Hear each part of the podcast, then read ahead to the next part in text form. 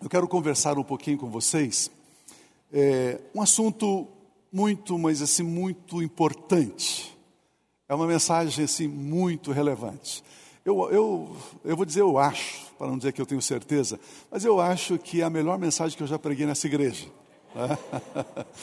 uma mensagem muito especial, muito boa mesmo, muito boa mesmo. Eu quero usar como título Você tem valor você tem valor. E eu quero ler o texto de Romanos, capítulo 5, versículo 8, que declara assim: Mas Deus demonstra, outra versão diz, Deus prova, Deus demonstra, Deus prova é, o seu amor por nós. Cristo morreu em nosso favor, quando ainda éramos pecadores. Estávamos em delitos e pecados, não havia valor, não havia virtude nenhuma em nossas vidas, e Deus viu valor em nós, Ele atribuiu valor a nós, ao ponto de enviar Jesus para morrer por nós. A pergunta é: Deus precisa provar para você que Ele te ama? Não. Ele já provou quando Ele deu Jesus para morrer em seu lugar.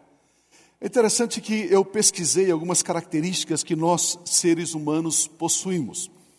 E eu, nessa minha pesquisa, no Pai Google, eu encontrei o seguinte: suas digitais fazem de você uma pessoa única. Nenhum outro ser humano tem desenhos iguais aos que você tem nas pontas dos seus dedos. Nenhuma pessoa. Existem 7 bilhões de pessoas na face da Terra e são 7 bilhões de desenhos diferentes na ponta do dedo. Isso significa que onde você toca, fica a sua marca. Só você consegue tocar do jeito que você toca, mais ninguém. E não somente isso, os dedos da outra mão têm outros desenhos. Não é que a mão direita é igual à esquerda, não, não, não, não. Se você tocar com a direita, fica a marca da direita, se você tocar com a esquerda, fica a marca da esquerda. O que você talvez não saiba é que existe existe outras digitais. Então existem outras digitais no seu corpo que são só suas e de mais ninguém. Duas delas estão em seus olhos, a íris e a retina. A íris é a parte colorida dos olhos, castanhos, azuis, verdes. A íris de cada pessoa é exclusiva. Ela ganha forma e cor no período da gestação, é um processo biológico. A íris direita é diferente da íris esquerda, como são diferentes as digitais de cada um dos seus dedos. É, a retina é diferente, só você tem assim. Ninguém mais tem. Ninguém tem o seu olhar, só você. Só você. Você é exclusivo. Amados, pense comigo, isso não é maravilhoso? Isso diz que o amor de Deus por você, ele é um amor intencional. Deus ele escolheu, ele teve a intenção de amar você. Porque você é você. Deus, ele não ama você por causa do seu pai, por causa da sua mãe, por causa do seu avô. Não, não, não. Deus ama você porque você é você. É assim. Deus ama você porque Ele desejou, porque Ele quis, Ele escolheu amar você.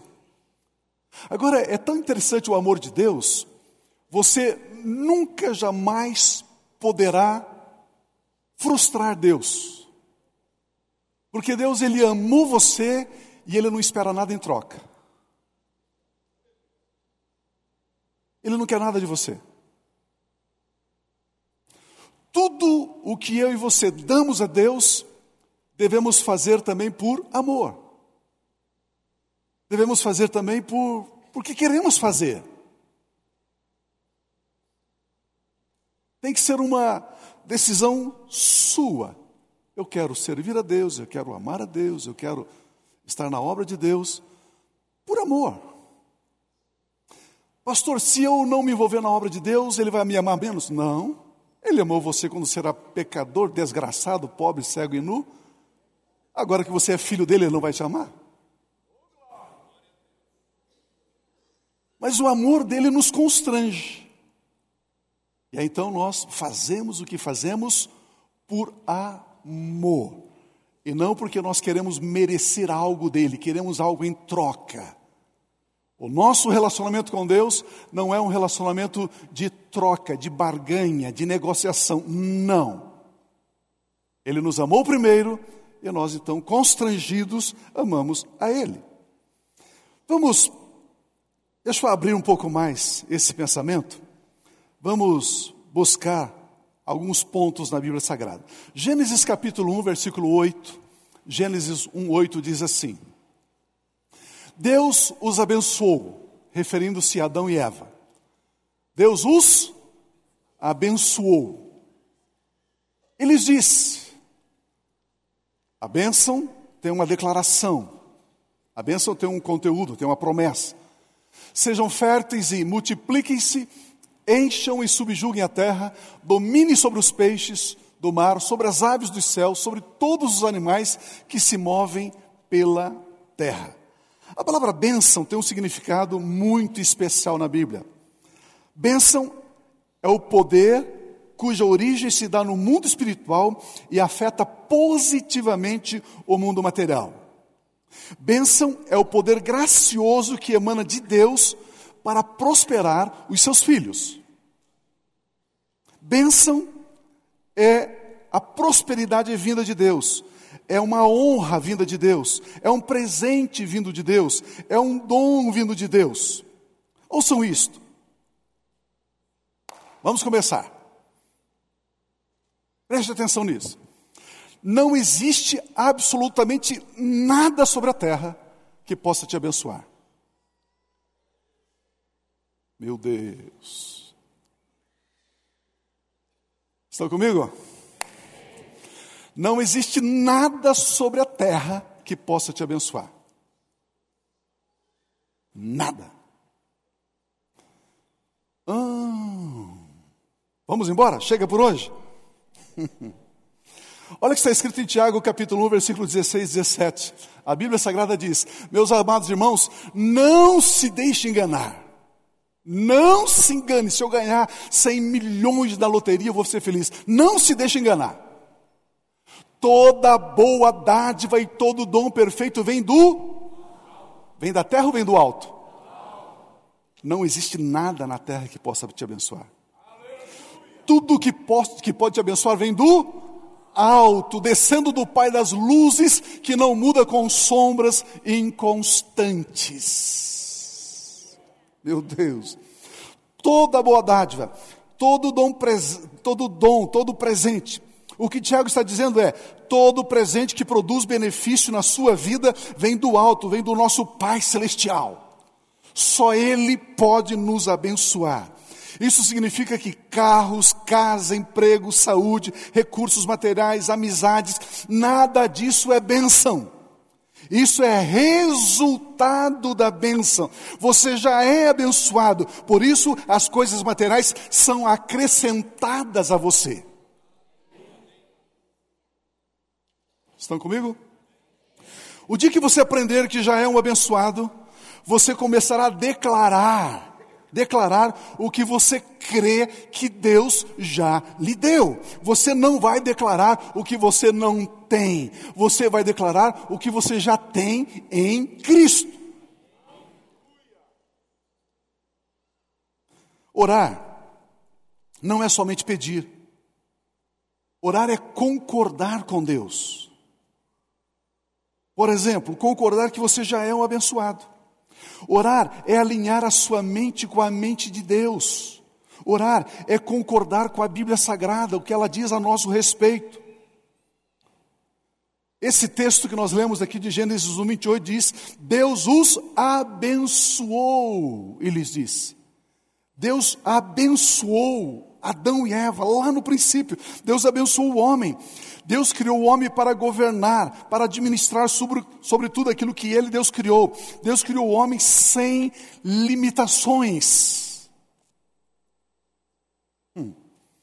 Esse é o valor que Deus tem dado a mim e a você. Disse Deus: ao homem: tome conta de tudo aquilo que eu criei. Eu coloquei todas as coisas debaixo do seu governo. Meu irmão, minha irmã, pense comigo.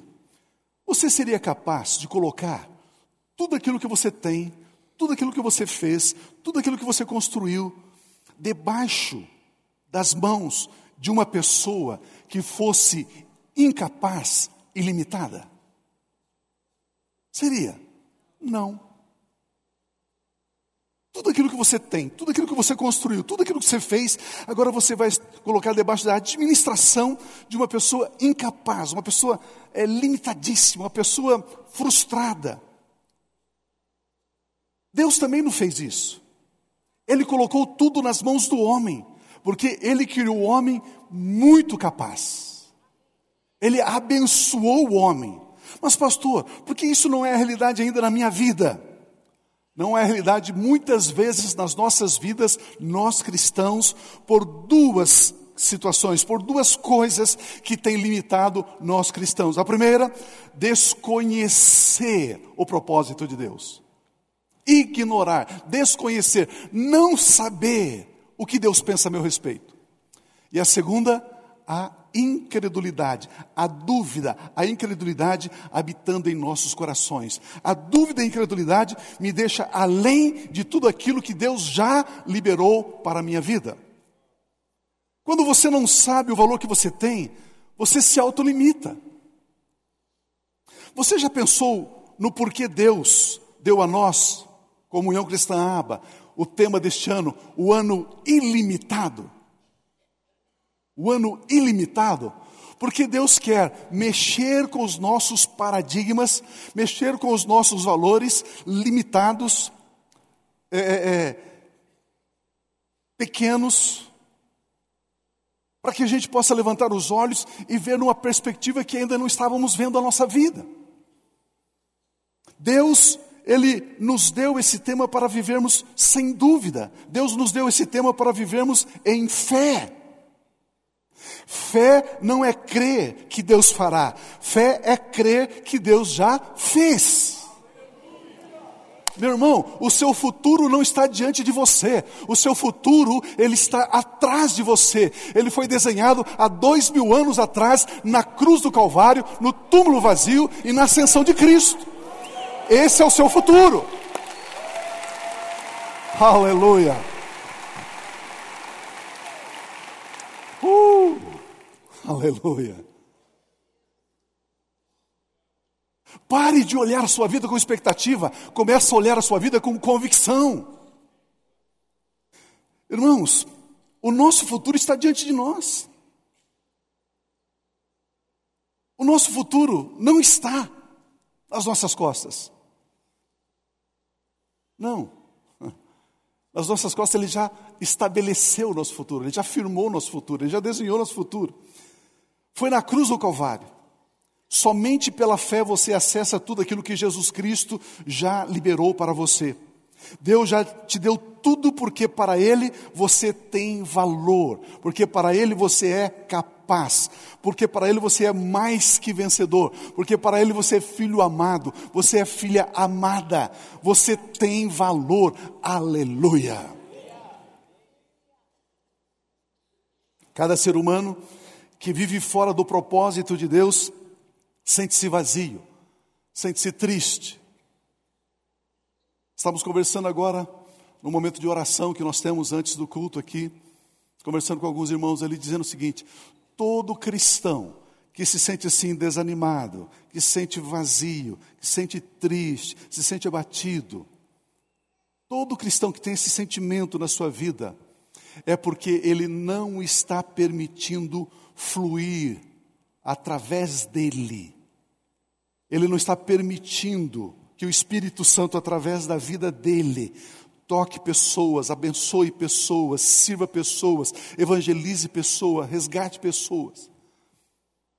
Se você se sente assim meio triste, meio abatido, tá? É porque você está com os braços cruzados. Descruza os braços, fique em pé, comece a se engajar no reino de Deus, no propósito do reino de Deus. Alegria, a paz, o ânimo virá dentro de você assim, como se fosse um vulcão em, em, em erupção dentro de você. É assim. É assim. Pare, pare de pensar que você necessita. Comece a ver aquilo que você já possui. Não espere que Deus vá fazer. Creia que Ele já fez. Ou seja, não viva esperando que Deus faça, viva sabendo, crendo que Ele já fez. Não espere que Deus vá te dar, creia que Ele já te deu. Não espere que Deus vá abrir a porta, Ele não vai abrir a porta, a porta já está aberta.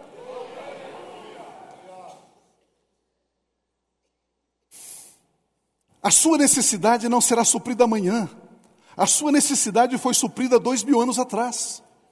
Uma fé que toma posse é uma fé que crê naquilo que Jesus Cristo já fez. Por isso é necessário saber qual é o valor que você tem para Deus. E depois você precisa se ver como Deus te vê.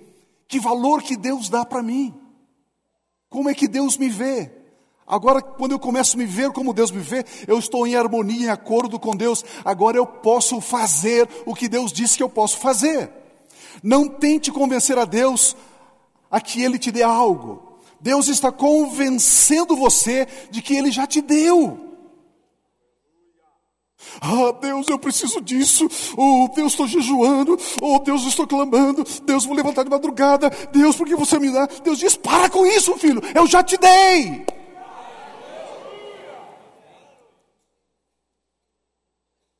Orar não é mover a mão daquele que move o mundo. Não, não, não, não. Isso não é oração. Orar é mover o coração dos filhos de Deus para fazer o que Ele diz que você pode fazer. Oh, aleluia! Orar é concordar com Deus.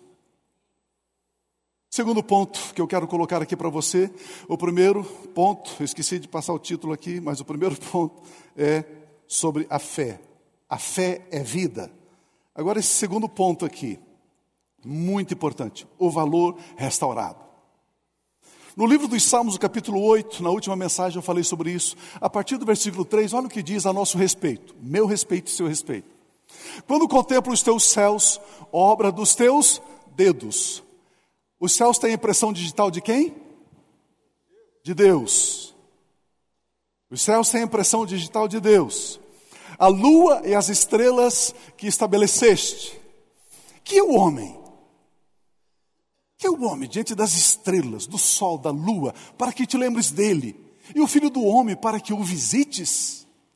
Contudo, pouco abaixo de Deus o fizeste. Hã? Um pouco menor do que Deus, Deus fez você. Ele coroou você de glória e de honra.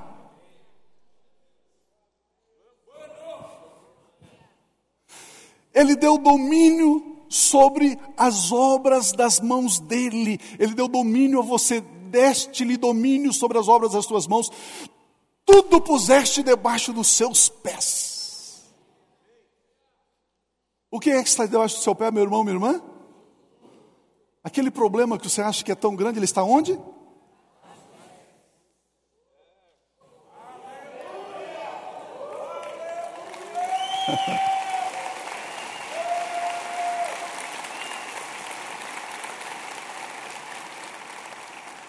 Por isso que de vez em quando você aqui na igreja, na hora do louvor, na hora da mensagem, sentado mesmo, de vez em quando você precisa dar uma sapateada.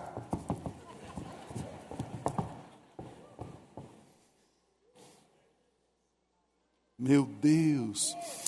Queridos, a Bíblia está dizendo que tudo está debaixo dos seus pés, só que muitas coisas estão sobre a sua cabeça.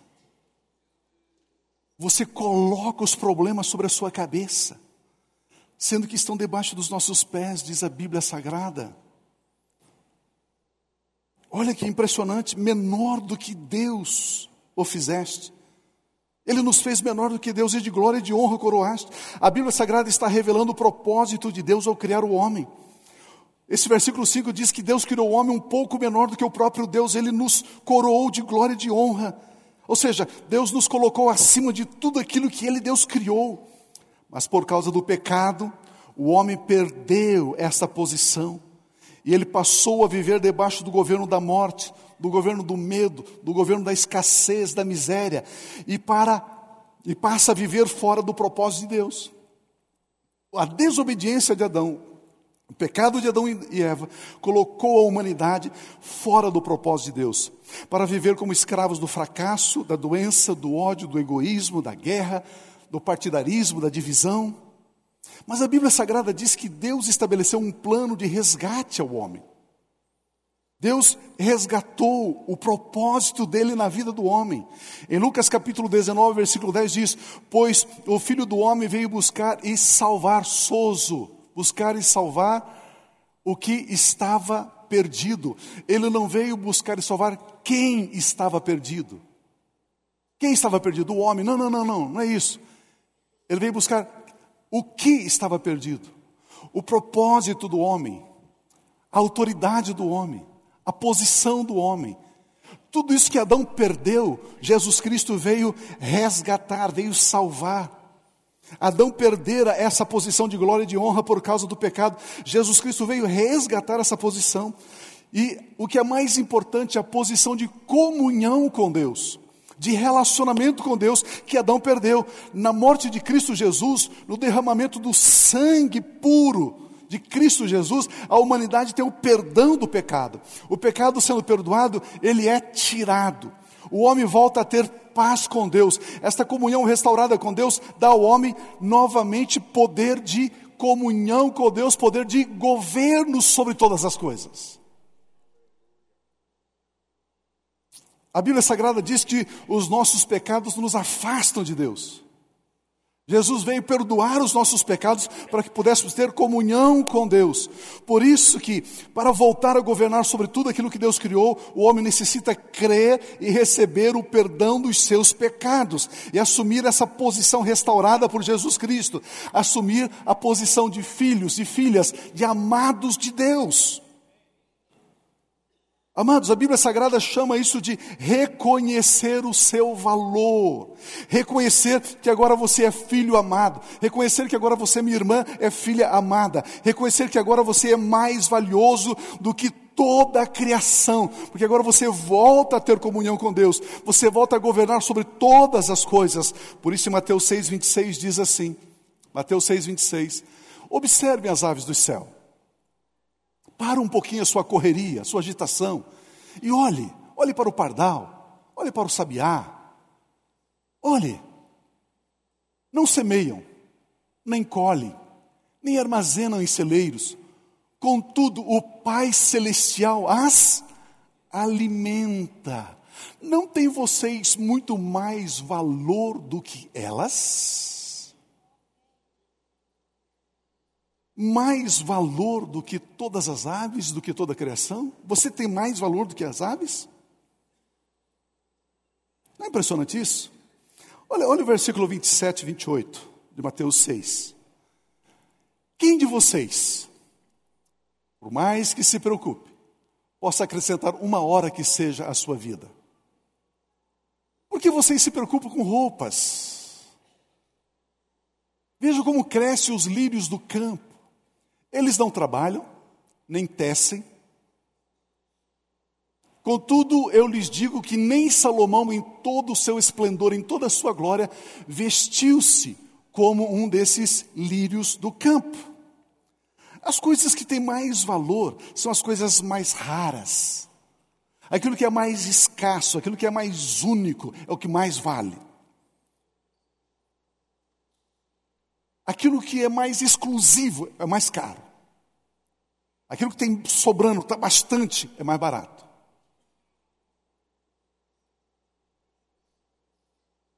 Me diga uma coisa: homem está sobrando? Sim ou não? Não. Mulher está sobrando? Sim ou não? Não. Se existe alguma mulher sobrando, você, minha irmã, não está sobrando. Você é única. Você é exclusiva. Só você tem a impressão digital que você tem. Só você tem o timbre de voz que você tem. Não existe outro igual a você. Deus te deu alguns talentos, algumas habilidades, algumas coisas que só você consegue fazer. Ah, pastor, ninguém é insubstituível. Mentira, você não é substituível. Ninguém consegue substituir você. Você é raríssimo, você é exclusivo. Aos olhos de Deus, você é um filho único, você tem um valor único, uma filha única. Como eu disse, a sua impressão digital é única, o seu tipo de voz é único. Você tem talentos e habilidades exclusivos que Deus deu para você e só você tem. A Bíblia Sagrada diz que você tem valor. Muito mais valor do que as aves do céu. Pense comigo, porque a Bíblia Sagrada diz que o nosso Deus Pai alimenta as aves do céu. Pergunta para mim, por quê? Porque para Deus as aves têm valor. Se tem valor para Ele, Ele as alimenta. Só que Ele diz que você vale mais que elas. Por isso que Ele pergunta: por que, que você está preocupado com alimento? Por isso que Ele pergunta: por que, que você está preocupado com a sua roupa? Clóvis, vem aqui um pouquinho. Fique em pé aqui de costas para mim. Olha que coisa linda essa jaqueta aqui, ó. Um animalzinho foi morto para que ele pudesse vestir essa jaqueta aqui. A jaqueta cara, ele pagou, deixa eu ver, pela essa marca aqui, meu Deus do céu, ele pagou 5 mil reais nessa jaqueta. Só que, se ele acidentalmente fizer um rasgo aqui nessa jaqueta, um corte, ele vai esperar o quê? Uns 10 dias, sozinho, esse corte fecha, cicatriza. Não? E se por acaso ele fizer algum arranhão, algum corte na pele, ele sozinho cicatriza, ele fecha? E por que, que você dá menos valor para a sua pele, que foi Deus que te deu, e mais valor para a jaqueta? Obrigado.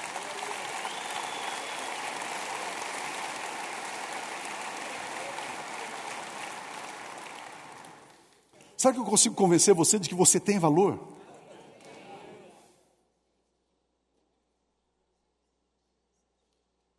Olha o que a Bíblia diz. Tudo aquilo que para Deus tem valor, Ele cuida, Ele protege, Ele sustenta. A nossa ansiedade é causada quando desconfiamos que temos valor para Deus. Deixa eu repetir isso. Sabe por que você fica ansioso? Você fica ansioso, você fica ansiosa porque você desconfia. Será que eu tenho algum valor? Isso gera ansiedade. Isso gera preocupação. Enquanto eu não sei ou eu duvido do valor que Deus me deu, eu vivo ansioso, agitado, vivo com medo.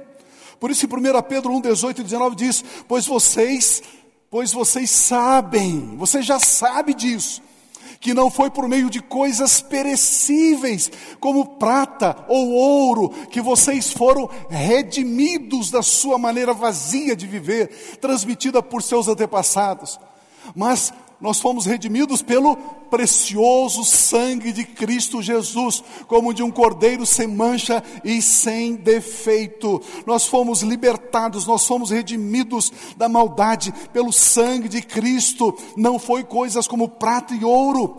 Deus quer despertar em nós a consciência de quanto valemos. Deus deu o filho dele para morrer em nosso lugar. Por isso, para Deus, você vale o mesmo que o filho amado dele, Jesus Cristo de Nazaré, vale. Igreja, saiba que você tem muito valor. Você tem muito valor.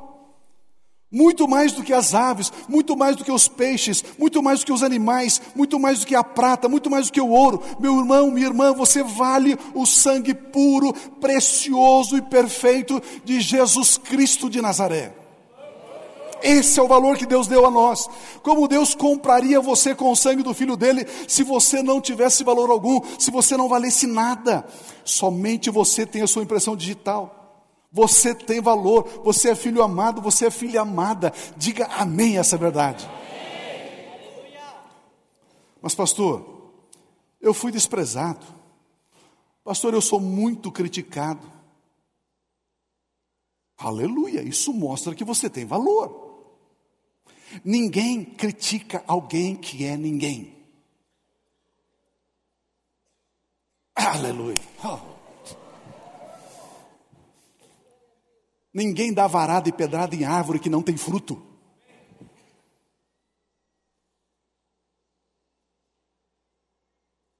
Ninguém critica alguém que é ninguém. Pessoas, primeiro que pessoas nobres não criticam outras pessoas. Pessoas nobres não criticam outras pessoas. Posso tirar a cinta aqui agora ou não? Hã? Em Coríntios capítulo 10, crítica e murmuração está junto com o pecado de perversão sexual.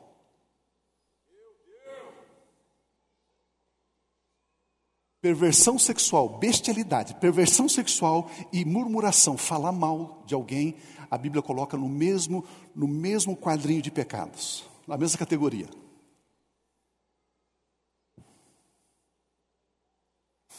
Vamos entender isso. Mas as pessoas que são pessoas críticas, elas criticam porque elas se veem sem valor. Assim como uma pessoa que é alguém não critica pessoas que são alguém, assim também pessoas que se veem como ninguém criticam aquelas pessoas que são alguém. Se você está sendo criticado, é porque você, é porque quem te critica vê você como alguém importante. Meu irmão, você vale o sangue de Cristo Jesus. Para Deus você vale o mesmo que Jesus Cristo de Nazaré. Quando você passar a crer, a entender, a internalizar essa verdade, você começará a pedir e a buscar a Deus aquilo que você crê que você vale. Vamos entrar nisso aqui. Vamos entrar nisso aqui. Veja comigo. Se você crê que você tem valor, você recebe de Deus aquilo que você vale, aquilo que você crê que vale. Se você não crê que tem valor, você não recebe de Deus o que você vale. Deixa eu explicar melhor. O que Deus nos dá é de acordo com o que Ele sabe que nós valemos. Mas o que nós recebemos é de acordo com o que nós sabemos o quanto valemos. Se eu acho que eu não tenho muito valor, se eu estou me depreciando, se eu estou me desvalorizando, Deus chega e diz assim para mim: Pio, você é meu filho amado. Pio, eu tenho um plano, um propósito na sua vida. Pio, eu tenho sonhos tremendos, gigantescos, para você viver esses sonhos aí sobre a terra. Eu digo, ah, não, Deus, eu não, Deus, escolha outro, Deus. Ah, céu da vida, não, Deus. Eu... Ele chega para a jovem e diz assim: Minha filha, eu tenho um rapaz extraordinário para ser o seu esposo. Eu tenho um, uma pessoa, um filho amado, tremendo, cheio de graça, cheio de unção, cheio de habilidade, cheio de capacidade. Aí a moça diz: Ah, Deus, eu não, Deus, eu não. Eu quero um pé rapado, Deus. Eu, eu... Você sabe de onde vem a expressão pé rapado ou não? Sabe ou não? Não? Nas portas das casas tinha um, um ferro, tinha alguma coisa onde as pessoas tinham que passar a sola do sapato da bota para tirar o barro, né, para entrar na casa. E tinha algumas pessoas tão pobres, tão pobres, que não tinham sapato, tinha que rapar o pé. Era o pé rapado.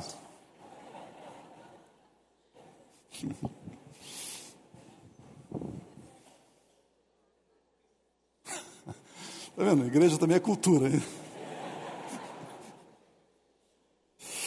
Queridos, você só recebe de Deus de acordo com aquilo que você crê que você vale.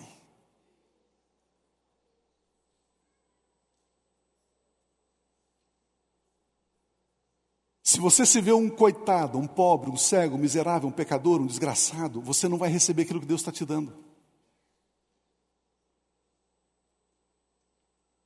Aliás, uma maioria esmagadora de cristãos aceitam a doença, aceitam o problema, porque diz: Ah, Deus, eu não mereço, Deus, eu sou pecador mesmo, ah, Deus está pesando a mão, Deus está me castigando. Uhum. Deus nos deu o seu Santo Filho Jesus Cristo de Nazaré e nós nos vemos indignos, miseráveis, órfãos, pecadores. Por isso cremos e recebemos a salvação de Deus para nos livrarmos disso, mas nós não conseguimos crer e receber a vida abundante. Todo crente crê na salvação, mas não crê na vida abundante. Mude a percepção que você tem sobre você mesmo. Não são as críticas que dizem quanto você vale, é o teu Pai Celestial que diz quanto você vale, aleluia. Pessoas podem nos decepcionar, mas o nosso Pai Celestial nunca nos decepciona. Não valorize as críticas, valorize o que Deus diz sobre você. Deus diz que você tem valor, aleluia. Mateus capítulo 6, versículo 30 diz: Ora, se Deus veste assim a erva do campo, que hoje existe e amanhã é lançada no fogo, não vestirá muito mais a vocês, homens de pequena fé. Vejamos que somente depois de sabermos o quanto valemos é que desfrutaremos do que Deus já fez por nós. O cristão não consegue receber de Deus mais do que ele crê que vale. O quanto você crê que vale é o quanto você crê que pode receber e desfrutar na sua vida sobre a terra. Meu Deus! Você sabia que ser generoso não tem nada a ver com o que você tem? Ser generoso tem sim a ver o quanto que você crê que você vale.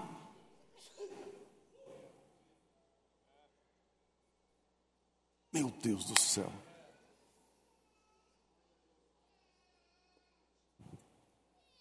Eu não sou generoso baseado naquilo que eu possuo, eu sou generoso baseado naquilo que eu creio, quem eu sou. Aí está a minha generosidade. Você sabia que não damos de acordo com o que temos, nós damos de acordo com o que cremos que valemos. A medida, o tamanho da minha oferta é do tamanho do valor que eu dou a mim mesmo. Saiu uma nota esses dias no jornal, o brasileiro está gastando em média de 80 a 450 reais por mês com cachorro e gato, pets. De 80 a 450 reais. A média da contribuição das ofertas dos crentes nas igrejas é de 60 reais por mês. Menos do que eles gastam com, com cachorrinho e com gatinho.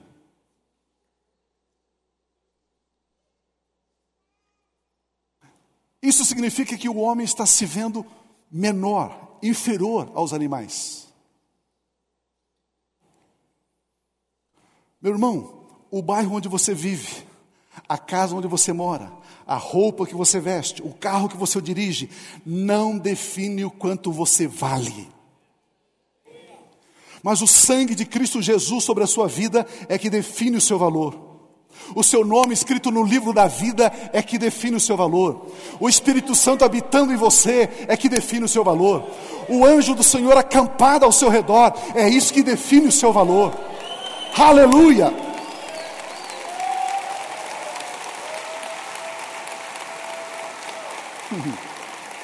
Estes, estes são os valores que te valoram. Esses são os valores que diz de fato quanto você vale.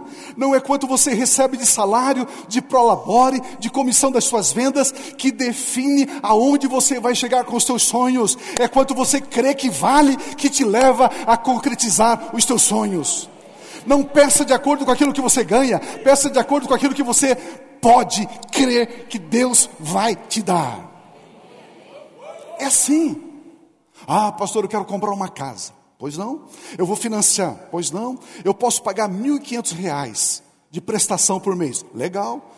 E que casa você vai comprar? Não, eu quero comprar uma casa, eu quero oração para comprar uma casa onde eu posso pagar os 1.500 por mês. Para que oração se você já pode pagar 1.500?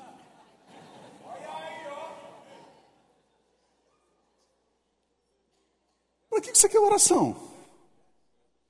Pastor, eu posso pagar 1.500, mas eu quero uma casa, quero, preciso pagar 4 mil por mês.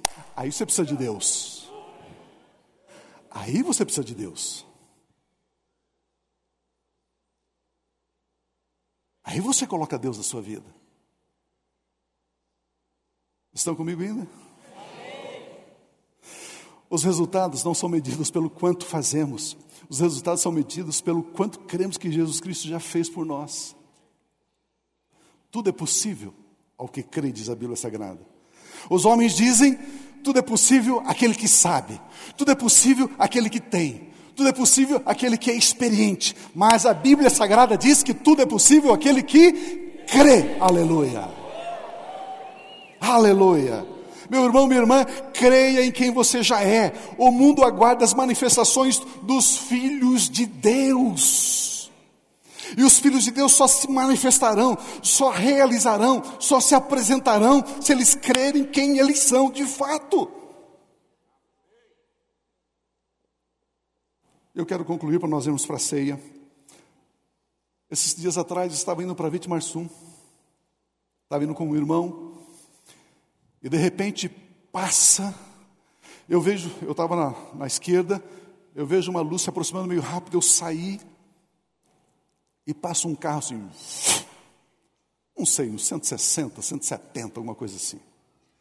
O irmão que estava do meu lado disse o seguinte: Uau, esse camarada é um motorista habilidoso, tem que ser um cara muito capaz para poder dirigir nessa velocidade. Eu falei, não, eu não penso assim. Ele falou, como que você pensa, Pio? Ele não sabe quanto ele vale, por isso que ele corre assim.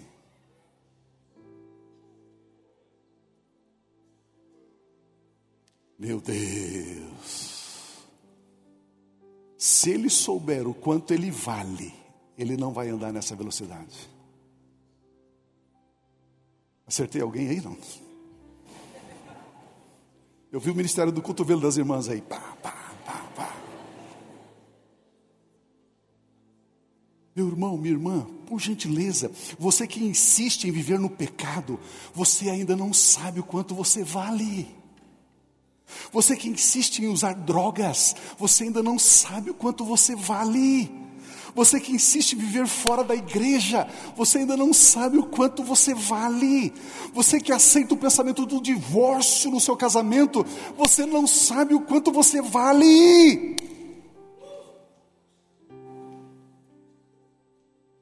Oh Deus, eu estou sendo edificado, vocês estão?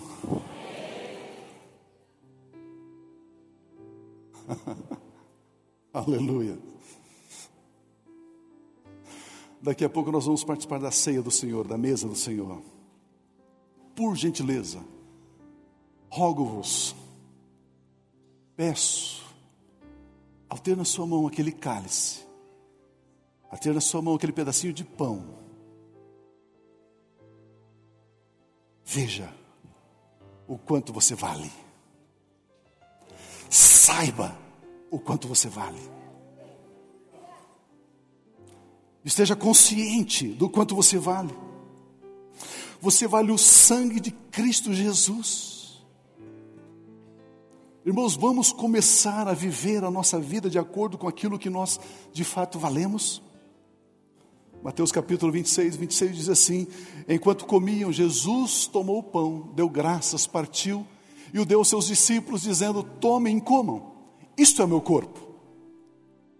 Em seguida tomou o cálice, deu graças e ofereceu aos discípulos, dizendo: Bebam dele todos.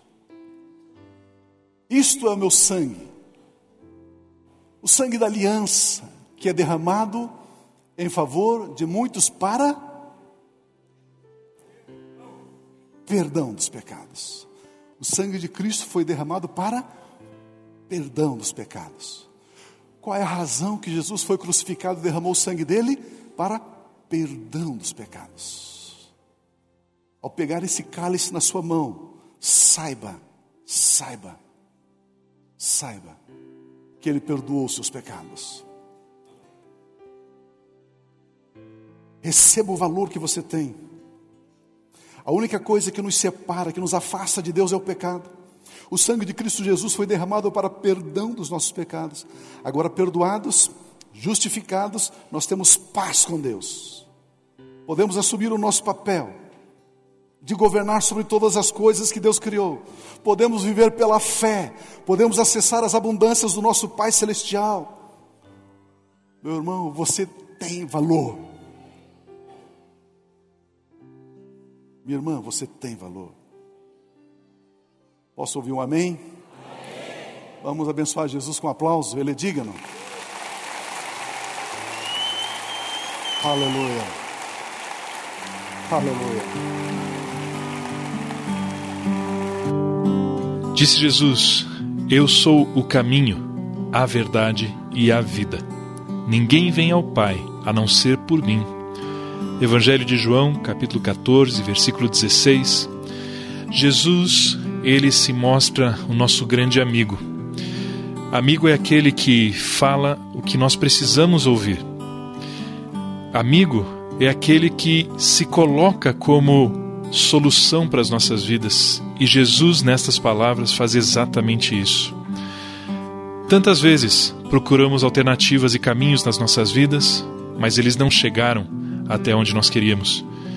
Acreditamos em tantas sugestões, em tantas verdades, entre aspas, mas percebemos que elas também não dão o resultado que nos prometeram. Tentamos tantas alternativas de vida e descobrimos que não existe plenitude, não existe uma alegria plena. E Jesus, nessas palavras, nos responde por quê? Porque Ele é o caminho, a verdade, a vida. Ele é a única maneira, a única forma, o único acesso à presença de Deus.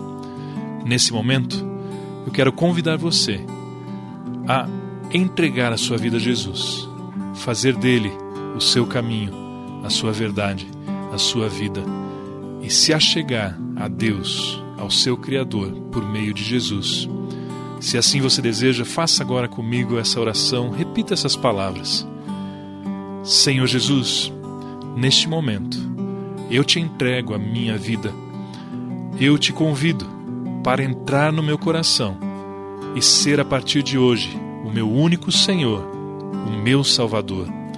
Te agradeço pelo perdão de todos os meus pecados.